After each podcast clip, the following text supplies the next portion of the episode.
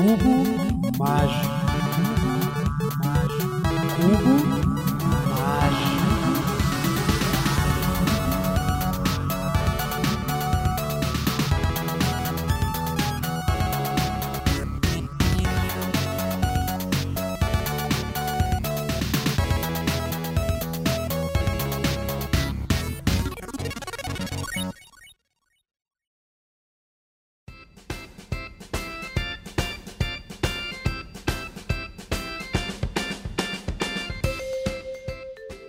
crianças do abismo!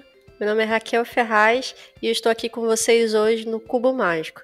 O Cubo Mágico é o spin-off do Foco de Pestilência, esse conteúdo que só foi possível porque a gente conseguiu atingir a meta no nosso catarse, financiamento coletivo. A meta excede, excede. Então, muito obrigada a você que contribuiu para o nosso crowdfunding, você que é nosso apoiador, você que é o que? Mecenas do século XXI você que é produtor desse conteúdo com a gente, por favor, continue aí contribuindo para que a gente continue aqui fazendo o nosso trabalho. Depois dessas, é, desses agradecimentos aqui públicos, né? Vamos lá para o episódio de hoje. No episódio de hoje, a gente vai conversar sobre o matriarcado de Pindorama, o Abapuru telêmico. Tá achando muito doidão? Então vem comigo, pega na minha mão que eu te explico no caminho.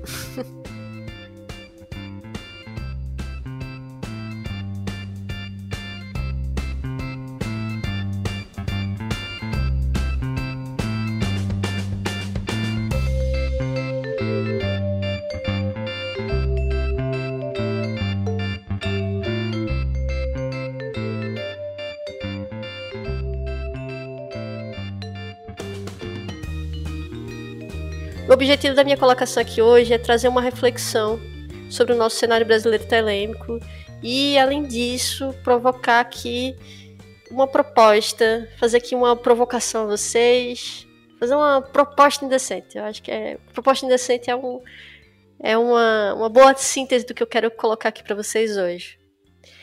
Mas, assim, desde que eu comecei a frequentar o circuito mágico, esotérico, enfim, brasileiro, esse circuito que, que fica mais em volta de telema, magia cerimonial, eu fiquei pensando sobre essa questão Brasil, nesse cenário. Eu fiquei pensando se existe uma abordagem brasileira é, dessas tradições, sabe? Se existe essa leitura Brasil dessas tradições esotéricas europeias. Elas possuem manifestações originais que a diferenciam da produção que a gente vê lá fora, da produção gringa. A forma como a gente estuda, a forma como a gente manipula, a forma como a gente mexe com o Telemann. Ela possui influência ou expressão brasileira? E eu fiquei me perguntando isso, assim. E aí, não fe feliz em ficar é, esgotando esse assunto em mim, noiando muito alto, eu fui conversar com outras pessoas. E aí eu cheguei é, numa numa síntese de impressões, assim, com o que eu achava e que, com o que as outras pessoas também achavam. É, o, esse termômetro diz que sim, existe um fazer telêmico e ele é muito norteado pela, pela nossa noção de corpo, por um aterramento, por um, um, uma atenção maior que a gente tem no nosso corpo. A, o sincretismo brasileiro também influencia muito desse fazer, a gente tem outras vivências e que a gente também é mais fraterno, a gente é mais político, a gente tem esse desejo de uma criação de uma comunidade e consegue fazer com que é, grupos diferentes eles se frequentem, eles, conver eles conversem de uma forma não só amigável, como até construtiva, assim. E aí, casos citados como a revista 777, enfim, é, o colóquio, e outros ambientes que promovem é, essa integração dessa comunidade. Ou seja, o telemita brasileiro, nessa visão, ele sabe circular. Mas aí eu trago um outro questionamento. A gente consegue ver esteticamente esse Brasil nessa produção? Nessa produção desse, desse trabalho mágico? Porque a gente está falando sobre um fazer, né? Esse fazer, ele chega na produção esteticamente? Na construção de rituais, em como são criadas as, as instruções, enfim. E aí, querido telemita, peço para você respirar fundo, fechar os olhinhos, fechar os olhinhos e refletir aí sobre o seu trabalho mágico. E eu vou refletir aqui sobre o meu. E aí o que, que eu vejo é que não, a gente não tem uma revisão estética para Brasil. A gente não faz é, essa, essa transa entre esse, essas, essas culturas diferentes. E assim, eu, eu sei que dentro desse cenário telêmico, a gente tem muita gente que estuda quimbanda, que tem vivência em terreiro, gente de umbanda, gente de candomblé, gente de voodoo, gente de fá, enfim, diferentes vertentes de várias tradições. É, mas o que eu estou falando é sobre a encruza entre as tradições, essa, essa, essa interseção, essa, essa encruzilhada mesmo é, esse mix entre as duas, entre várias ou duas tradições. Se a gente tem propostas é, de, de produção de rituais telêmicos dentro é, com essa influência e, e, trazendo também elementos da estética brasileira. E aí, na minha compreensão, e na compreensão dessas pessoas com quem eu conversei, ok, uma bolha, mas aí vocês podem me responder e me falar, Raquel, você está muito doidão? Aqui em casa a gente faz diferente, aqui na minha, na minha cidade. Conversem comigo, me, me mandem, porque eu acho super importante a gente conversar sobre e trocar. Mas na minha impressão, não a gente não traz é, para o nosso trabalho mágico essas influências. A gente fica muito feliz quando a gente está numa festa ou quando a gente está em, em, em, alguma festa, inclusive nos nossos locais de, é, de troca telêmica, porque tem festa, né? É, e a gente ouve uma coisa como. Eu falei,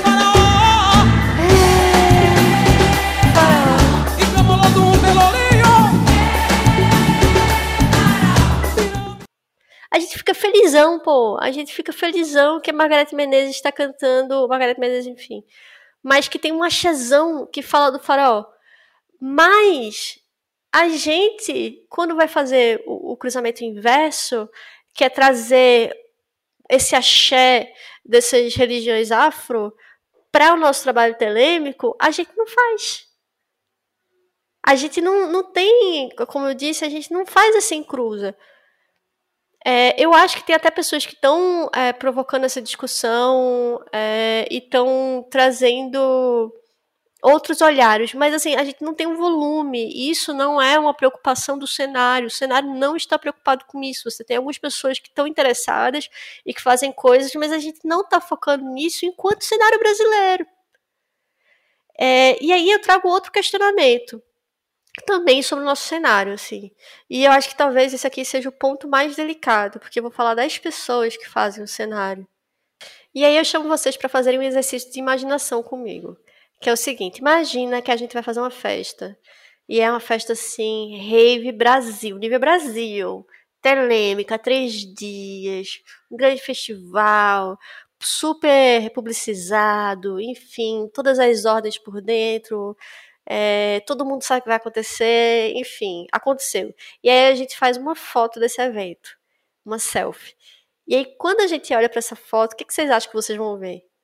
E para mim é muito claro que a gente vai ver. A gente vai ver o quê? Um monte de homem branco, cis, hétero de classe média. É isso que a gente vai ver. E o que a gente vai ver em, em minoria são mulheres, pessoas negras, pessoas homossexuais, pessoas trans, portadores de deficiência, enfim muita gente não estaria nessa festa, muita gente estaria fora dessa festa. E aí, nesses dois argumentos que eu, que eu tô trazendo, né, que é essa questão da produção sobre Telemann e sobre é, as pessoas que fazem parte dessa comunidade, eu acho que esse, é, esses dois argumentos, eles se retroalimentam. E eles são de natureza estrutural, eu acho que eles são causados pela sociedade mesmo que a gente vive, enfim.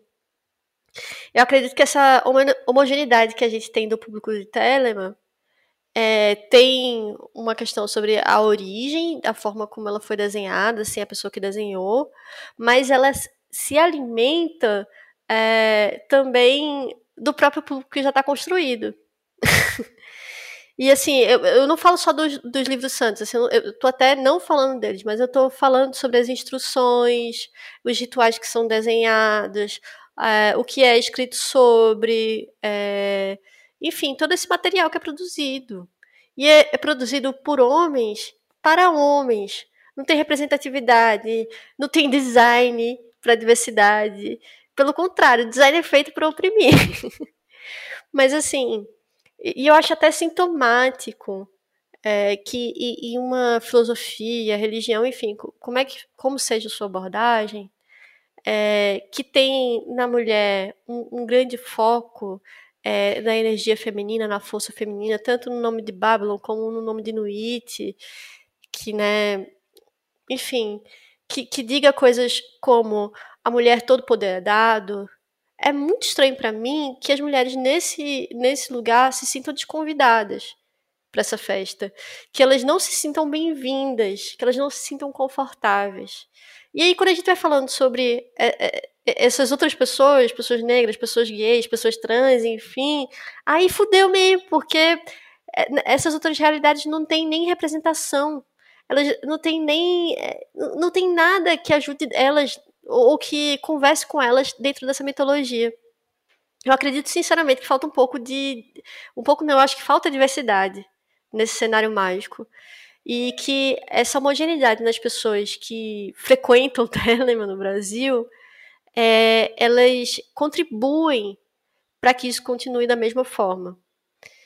E eu acho que é muito importante a gente, enquanto comunidade, começar a fazer uma revisão começar a pensar sobre si e refletir. Se a gente quiser evoluir, enfim, eu acho que faz sentido, porque estamos no século XXI, né, minha gente? É, se, se, a gente não quiser querer evoluir, eu acho estranho. em especial na crise que a gente está no Brasil. Enfim, colocando esses pontos, porque eu acho importante a gente situar essa discussão nesse contexto. Porque eu acho que ele faz muito tapete, ele, ele faz um cenário para provocação que eu quero trazer para vocês hoje, que é motivo desse programa. Mas para conversar sobre isso, eu acho importante sair desse lugar que a gente está, que é essa festa rave brasileira telêmica, e levar vocês para outro ambiente, que é o teatro. Mas não qualquer ambiente o terreiro eletrônico do Teatro Oficina.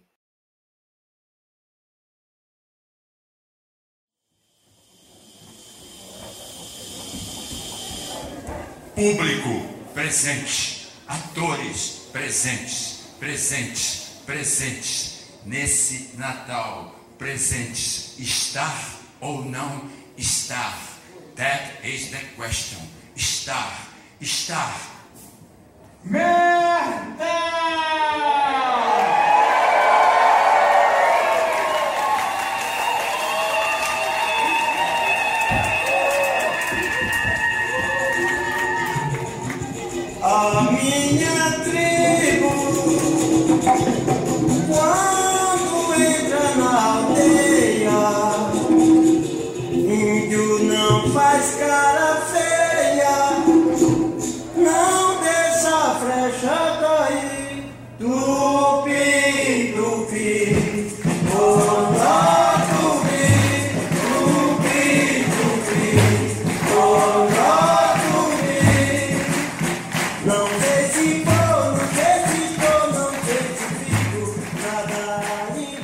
Vocês é, estão ouvindo, ele é da abertura de Hamlet.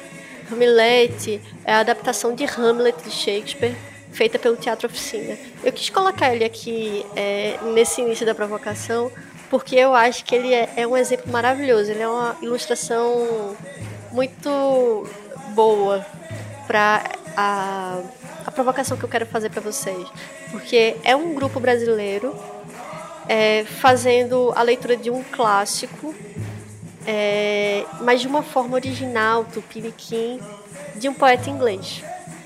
E eu acho que tem tudo a ver com essa nossa conversa de Brasil querer conversar com esse poeta inglês, no caso do Crowley. E aí eles começam a peça já trazendo a questão é, hamletiana, né? O ser ou não ser, eis a questão. Só que eles trazem uma tradução que não é comum para essa questão, que é o estar ou não estar, né? O Zé Celso fala, estar ou não estar, that's the question. Uh, porque isso também pode ser uma das versões de tradução do to be or not to be, that's the question, né? E, para além disso, eles ainda é, sobem mais um degrau e trazem a versão de Oswald dessa ideia, que é to be, or not to be, that's the question. E eu acho que ela, ela é um bom norte para nossa para nossa conversa aqui hoje. Ela dá uma base boa para nossa discussão aqui. Eu estou utilizando o teatro oficina como estudo de caso por diversos motivos. É um, é um, eles são meu objeto de estudo é, na minha pesquisa, mas eu acho que eles também conversam muito com a proposta que eu quero trazer para vocês. É, para quem, quem não conhece o Teatro Oficina, ele é uma das mais antigas companhias de teatro em atividade hoje no Brasil. Eu acho que ele é a mais antiga é, companhia sem, é, sem ter parado seu trabalho, né? Assim, ininterrupto. E eles são reconhecidos por um trabalho de vanguarda. Assim. Quem não conhecer, dê um Google aí. Eu acho que se você está interessado nessa conversa que a gente está tendo até agora, você vai se interessar. E faz um tempo que eu venho é, estudando o teatro oficina e a forma como eles fazem o teatro deles. E estudando, assim, frequentando também. Eu sou. Eu frequento teatro oficina desde que eu estou em Recife. Desde que eu morava em Recife, eu via quando o Teatro Oficina trazia as encenações dos espetáculos, eu ia. Mas em São Paulo eu comecei a virar é, e religiosamente, assim, e com frequência. E nesse tempo eu vim, eu vim tendo a intuição, um sentimento que, de que talvez é, eles falassem de uma coisa que não é só sobre teatro, que é também sobre ritual, sobre magia.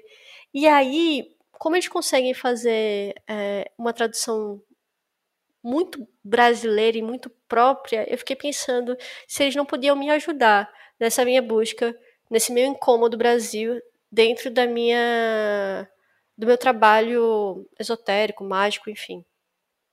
E aí, só que eu esbarrava nessa, nessa questão, né? É ritual ou é teatro? Porque eu, eu, me lembro até do meu orientador da minha pós, quando eu comecei a conversar com ele sobre isso, e ele falando assim: não, você está completamente equivocada, é, teatro é uma reprodução, não tem como eles fazerem ritual, as coisas não se mesclam e tudo mais.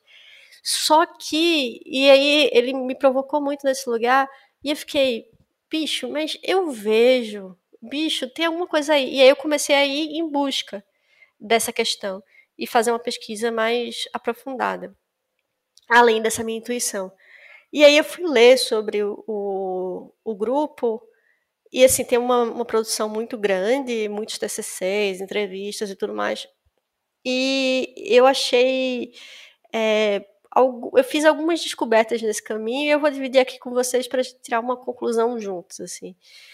É, eles praticam rituais, é, assim, aí eu vou dar uma lista das coisas que eu achei, tá? Eles praticam rituais dentro da sede do teatro.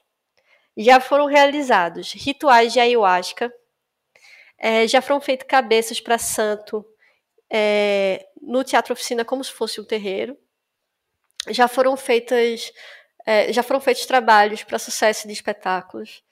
Na sede do teatro, no, no teatro desenhado por Lina Bombardi, você tem um, um altar para Exu embaixo de uma escada que fica perto da entrada. Se você for, procure. Brincadeira, mas assim, tá lá. É, um dos músicos é um Mogan de terreiro. É, tem documentações de que já houveram casamentos, já houveram batizados. É, eles fazem um ritual todo ano sobre a, a vida e morte do irmão de Zé Celso, que faleceu, foi é, cruelmente assassinado e tudo mais. Foi uma coisa bem horrível que aconteceu. E eles fazem sempre esse ritual anualmente, junto com a encenação de uma peça. Fazem rituais de proteção e consagração, e isso conversa muito com a luta deles sobre o terreno da oficina, junto com o grupo Silvio Santos, enfim. Para além disso, dessas coisas que acontecem dentro do teatro, é, existe um fazer próprio da companhia Eles, eles têm, então, um cotidiano ritualizado, como em um terreiro mesmo. E as peças são desenhadas como rituais, com abertura, defumação, canção, é, acendem velas, enfim. até a participação da plateia é ritualizada, né? É, eles apresentam vários recursos que a gente também vê em trabalho de templo.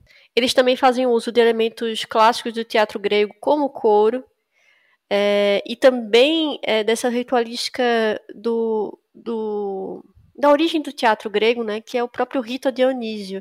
Então existe uma presença muito forte de Dionísio, é, uma presença muito forte de Pan. Assim, eu, eu ficava achando engraçado que mesmo quando você saía do, do teatro e ia pro bar da frente, a, a galera tava gritando Iopan, Iopan, do mesmo jeito que tava gritando lá dentro, entende? Tudo dentro dessa linguagem própria e até carnavalesca, né?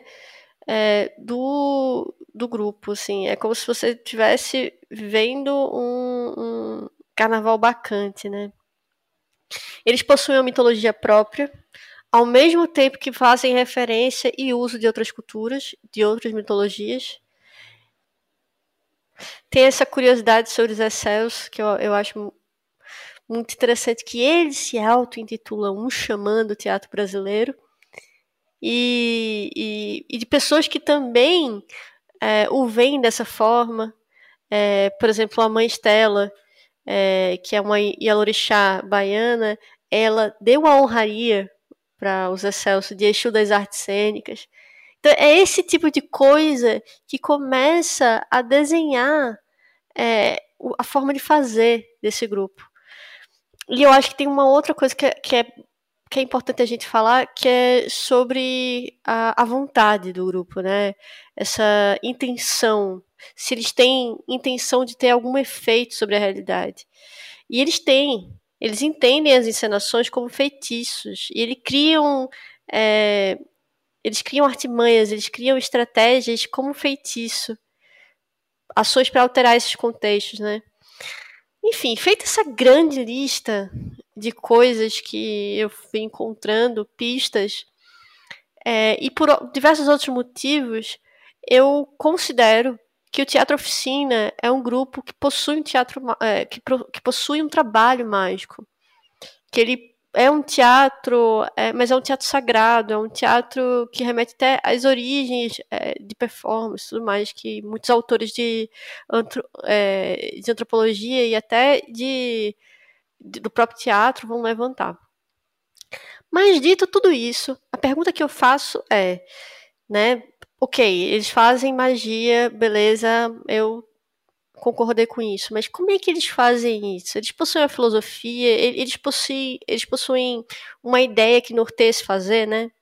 E aí, é, a resposta é sim, eles têm um pensamento atrás que norteia esse fazer. E esse pensamento, essa filosofia é a antropofagia. Não qualquer antropofagia, né? Mas a antropofagia cultural, a antropofagia do Oswald de Andrade. E, e aí, finalmente, a gente chega a, ao cerne dessa provocação que eu quero fazer para vocês, que é a antropofagia como filosofia. É, o Teatro Oficina ele coloca a antropofagia como ciência até, como uma forma de saber e tal.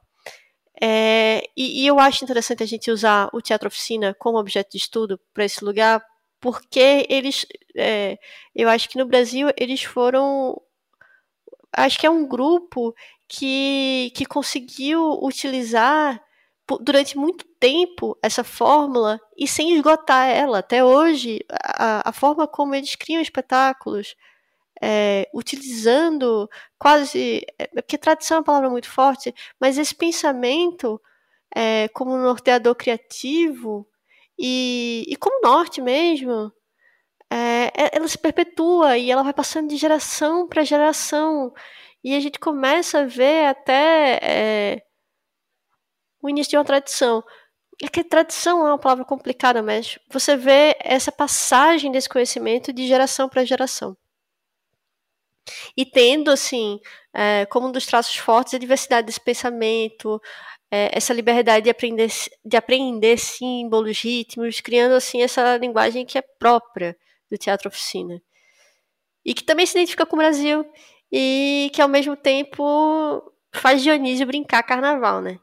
Eu poderia aqui ficar falando, falando, falando de teatro oficina, mas é, iria tomar muito tempo de vocês, então eu indico fortemente que quando, sei lá, a pandemia acabar e a gente tiver de volta por aí às ruas, é, se você tiver acesso, se você tiver como, vá visitar, vá visitar o Teatro Oficina, é uma experiência única e que eu indico fortemente. Mas dito tudo isso, eu acho que a gente chega é, nesse lugar que é essa antropofagia do Oswaldo de Andrade. E, e, eu, acho, a gente, eu acho importante a gente contextualizar, explicar de onde vem o que é essa tal dessa antropofagia, né? Em 1928, Oswald de Andrade publica o Manifesto Antropófago, é, trazendo é, uma ilustração, uma pintura é, do Abaporu, de Tarsila do Amaral. É, que o, o Abapuru ele é pintado antes do manifesto. É, é, são próximos todos do mesmo ano, mas assim é, é o Abapuru de Tarsila do Amaral que vai provocar essa conversa é, eu acho que é o gatilho, eu acho que eles já estavam meio que ruminando essa ideia. Mas aí é o gatilho para eles começarem a, a, a noiar muito alto nessa ideia, e aí surge o Manifesto Antropófago. Nesse texto, que é, é um texto publicado em formato de vários aforismos, é, o escritor apresenta uma, uma abordagem nova para a ideia do canibalismo da tribo Tupinambá. E a gente tem que pensar que eles tinham acesso a umas literaturas. Eu, eu acho que devia ser meio fetiche, assim, uma literatura sobre, é, indianista, sabe? Você tem a, a, ideia do Guarani, essa época desse. É, dessa desse pensamento meio nacionalista, enfim, dessa visão muito romantizada do, do índio, né? Esse índio do, do Alencar, do Peri, o Guarani de Carlos Gomes, enfim.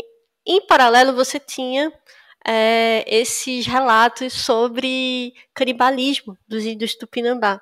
Tudo indica que ele também leu Duas Viagens ao Brasil de Hans Stade, que foi escrito por volta do século, sei lá, eu acho que 16, mas que chegou no Brasil assim no final do século 19, assim, e traz esses relatos desse soldado que que teve aqui no, no, Novo Mundo, né? E que teve contato com os tupinambás. E que quase foi comido, quase foi devorado. E aí, a, a questão que traz é que o, o tal do, do Hans Staden, ele teria esse relato, assim, em conversa com o Tupinambá, que e, e, oferecem para ele uma carne, sei lá, um pedaço de, de, perna de um homem, ele fica muito horrorizado, ele fica, é, ele, ele acha que não é civilizado um homem comer outro homem, enfim, aí tem uma ali uma celeuma, mas aí Oswald, Oswald, né, a forma certa de dizer o nome dele é Oswald, ele pega essa visão que é, é do canibalismo do Pinambá, e aí ele junta com uma outra ideia, que é outra coisa que está acontecendo ao mesmo tempo, que são os estudos de Freud. E aí ele pega essa ideia do totem tabu.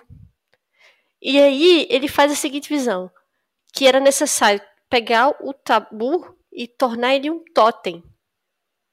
E aí ele traz essa ideia de que o tabu, que no caso é o, o, o canibalismo, né, do Tupinambá, ele vai transformar na antropofagia cultural, que é essa coisa de comer outras culturas para fazer uma síntese e transformar isso em outra coisa. Ele usa essa metáfora da deglutição para falar sobre a apropriação de ideias distintas em favor dessa criação do novo, né?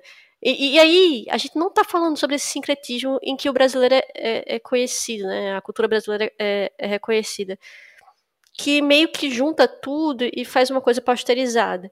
Não, a ideia é, de Oswald é ter uma, não essa, essa questão posterizada, mas a alteridade, a multiplicidade dos outros. Então, é, você não estaria comendo o outro para se tornar o outro ou para achatar tudo, mas para criar uma outra coisa que não é igual àquela que foi comida. É até interessante, né? O primeiro, é, um dos primeiros aforismos dele, eu acho que é o quinto aforismo, ele vai do manifesto, ele fala, né? Só me interessa o que não é meu lei do homem, lei do antropófago. E aí você já sente que ele está falando sobre essa questão da alteridade, da diferença. é, entre os pensamentos. Não o pensamento é, sincrético, juntando tudo, dizendo que tudo é igual. Não, tudo é diferente. Tudo é o outro, né? tudo é o inimigo que vai ser comido. Para o poeta Augusto de Campos, ele vai dizer que essa antropofagia de Oswald é, ela é a única filosofia original brasileira e, sob alguns aspectos, o mais radical dos movimentos artísticos que produzimos.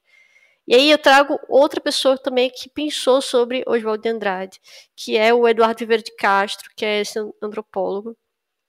É, e ele complementa o pensamento do Augusto e diz que a antropofagia oswaldiana é reflexão metacultural mais original produzida na América Latina até hoje. Ela joga os índios para o futuro e para o ecúmeno. Não era uma teoria do nacionalismo, da volta às raízes do indianismo era uma teoria realmente revolucionária. Simário foi o grande inventariante da diversidade, Oswald foi o grande teórico da multiplicidade, coisa muito diferente. Eu amo que ele termina, né? Coisa muito diferente. Então a gente vê que esses dois autores, eles comentam sobre a questão da originalidade do pensamento de Oswald e como ela é importante para essa construção de novas narrativas do pensamento brasileiro não se trata de uma filosofia que a gente está importando, né? essa coisa como até o próprio Oswald fala no manifesto, né? essa, essa questão enlatada, e que ela traz para a gente uma síntese nova e completamente brasileira. É, por meio dos aforismos né, do, do Oswald, ele vai trazer vários é, pensamentos que são super interessantes para a gente, e eu, eu, eu acho que é muito engraçado como até hoje eles são muito originais é, como a questão do decolonialismo, né, que a gente está conversando hoje, a forma como o Brasil foi colonizado e a forma como isso teve suas consequências na forma como a gente pensa, como ele aponta os novos caminhos, assim, como é que seria essa, é, qual é a utopia que ele está provocando, né? É, um horizonte utópico em que o matriarcado da comunidade primitiva substitui o sistema burguês patriarcal. Então, ele já está falando lá atrás que nisso eu acho que ele conversa com Crowley e sobre é, como Crowley ele tenta emplacar essa é, tenta emplacar não, mas ele traz essa mitologia onde uma mulher ela ocupa um papel super importante como eu disse, a mulher todo poder é dado. Só que ele não faz esse pulo do gato e diz assim: olha, o patriarcado é, é coisa do velho Eon, o novo Eon é o matriarcado. Já o Oswald, ele vai apontar: olha, o, a utopia é matriarcal. Então, assim, se a gente fizer uma análise rápida, a gente vai ver assim que a antropofagia de Oswald ela possui é, alguns é, eu acho que vamos fechar aqui em três elementos. Primeiro, ele tem um problema que é a cultura nacional brasileira, que é herdada desse processo da colonização europeu e todo esse pensamento ocidental. E aí ele vê assim, ok, a gente tem esse problema, eu tenho aqui uma proposta para a gente conversar com esse problema, que é uma nova lei, uma nova proposta, é, um, um, novo processo cultural, uma nova forma de fazer, uma filosofia, uma nova forma de pensar, que é a antropofagia que seria a ideia dessa descabralização, essa ideia de descolombizar, de descobrir o Brasil. E, através dessa ideia do totem tabu, através dessa ideia de comer, de deglutir o inimigo, que nesse caso o inimigo é o outro, porque a gente está usando aqui a, a lógica dos índios tupinambás, né? E aí, ele tem como objetivo alcançar o que? Essa utopia que ele está falando, que é o matriarcado de Pindorama e também provocando é, essa nova forma de se pensar, que seria utilizando uma filosofia brasileira, seria decolonial. E aí, assim, vamos lá. Dito tudo isso, trazendo essa ideia de antropofagia de Oswald, se a gente voltar para aquela fotografia da rave telêmica que a gente conversou no início dessa conversa, e a gente trouxer para essa ideia do matriarcado do Pindorama, que é o proposto por Oswald e que, de certa forma, conversa, na minha perspectiva, com o novo Eon trazido por, por, pelo Terion, Mesterion, enfim. Dito tudo isso, tendo feito essa viagem toda que a gente fez, agora vamos aterrar, né? Vamos voltar para aquela coisa do cenário telêmico que a gente estava conversando, vamos voltar lá para a festa, para a grande rave telêmica nacional que a gente estava. Se a gente olhar para aquela fotografia que a gente conversou no início do programa, for é, comparar com a ideia do matriarcado de Pindorama, eu acho que a gente precisa ser muito sincero e ver que o Brasil que a gente vê hoje, esse, e também é o Brasil dessa fotografia, desse evento, ele está muito distante. Muito distante. E tem até um aforismo do manifesto, novamente de Oswaldo, manifesto antropófago, é o aforismo 16, que ele diz uma coisa que quando eu li, e eu, eu leio sempre, né, porque, enfim, essa pesquisa aqui não tem fim. E aí eu reli por esses dias e eu fiz, meu, meu Deus, meus deuses, enfim, é, como é atual? Ele vai trazer assim: o espírito recusa-se a receber o espírito sem corpo, o antropomorfismo, necessidade da vacina antropofágica, para o equilíbrio contra as religiões do meridiano e as inquisições exteriores. Eu acho que é, é, de uma atualidade ele falar essa questão da vacina e até chega a ser profético assim.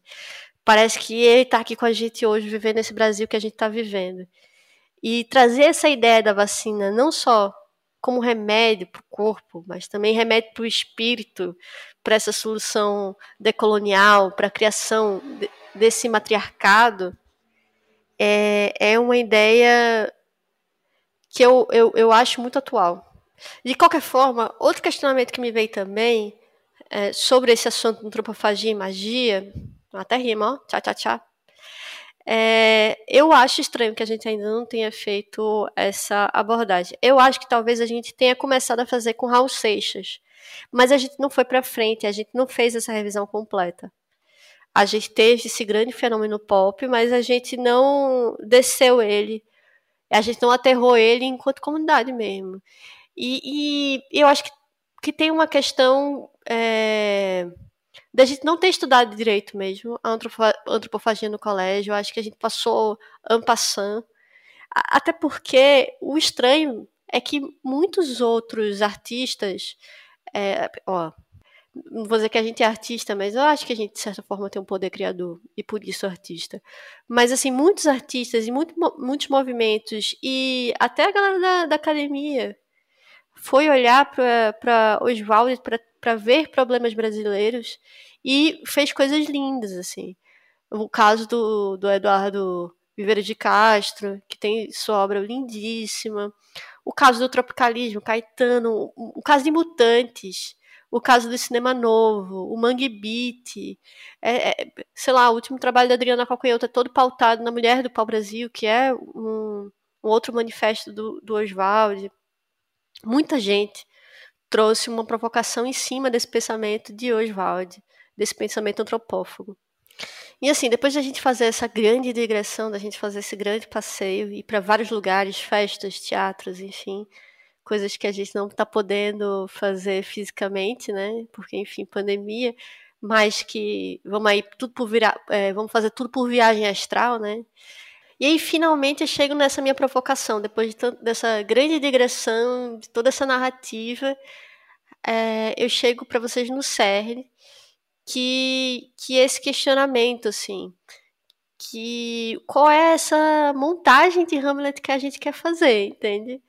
É, e se a gente tentasse alguma coisa fora é, do que a gente já fez? E se a gente tentasse comer o teatro oficina, deglutir é, esse teatro oficina através desse, dessa ciência que é a antropofagia. Ou melhor, e aí fiquem com essa imagem, se a Bapuru comesse um pedacinho de Nuit. E aí eu deixo vocês é, com uma descoberta minha que eu achei é, de uma coincidência divina e engraçada nas minhas pesquisas em volta do número 42. Depois disso eu comecei a olhar com muito carinho o número 42. E que é assim, no versículo 42 do capítulo 3 do livro da lei, você vai encontrar sucesso é tua prova. E no aforismo 42 do Manifesto Antropófago de Oswald, você vai encontrar. Alegria é a prova dos nove. E é isso, minha gente. É, encerro aqui esse programa, encerro aqui os trabalhos. É, dizendo assim que essa não é uma proposta fechada. Eu não acho que essa ideia que eu estou trazendo é para todo mundo, apesar de ser uma lei aquelas. Mas eu acho que é como o Telemann. É, você tem muitas visões, talvez essa ideia que eu estou trazendo aqui hoje bata em alguém. Em mim bateu muito forte. E até hoje fica reverberando. E aí, se alguém se interessou, se alguém quer conversar sobre, me procura, vamos bater um papo. Enfim, estou aqui é, aberta para negócio. e é isso, minha gente. Um beijo antropófago no coração de vocês. 93. A minha tribo, quando entra na aldeia, índio não faz cara feia, não deixa a flecha cair.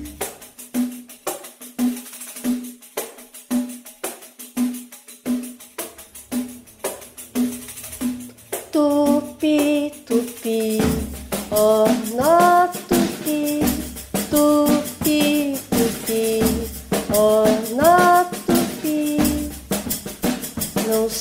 vou, não sei se estou, não sei se fico, nada